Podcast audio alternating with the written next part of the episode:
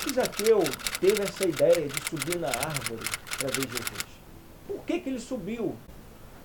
Ele era um homem que tinha uma, uma estabilidade financeira. Quem não, quem não gostaria né, de ter um bom emprego, uma estabilidade, não se preocupar com o dinheiro, não se preocupar com o emprego, entendeu? Principalmente um concurso público. Você passou no concurso, está lá garantido a sua vida pelo resto da vida. Quem não gostaria? Zaqueu ele tinha essa, essa oportunidade, tinha essa vantagem.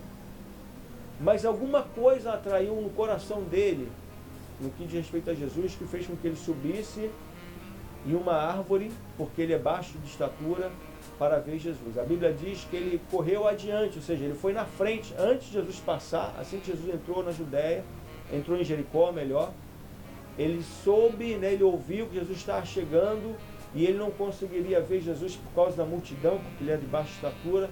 Ele foi subir na árvore lá de cima ele contemplou Jesus. E Jesus o avistou. E nisso Jesus o avistou, o chamou, mandou ele descer, e está na casa dele.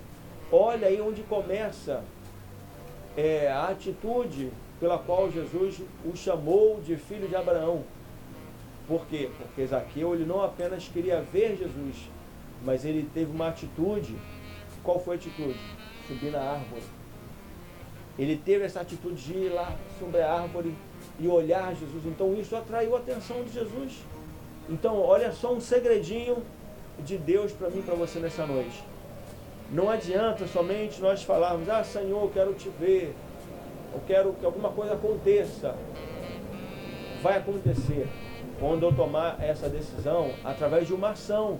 Eu tenho que mostrar para Deus que realmente eu quero alguma coisa, eu quero que aconteça. É só nós observarmos a atitude de Zaqueu. A Bíblia diz que ele queria ver Jesus, mas no seu querer ele tomou uma atitude. Qual foi a atitude? Subir na árvore. E lá ele avistava Jesus. Quando Jesus ouviu alguma coisa em Jesus, o atraiu. Opa, esse homem precisa de alguma coisa. Ele precisa de algo especial. E Jesus o chama pelo nome.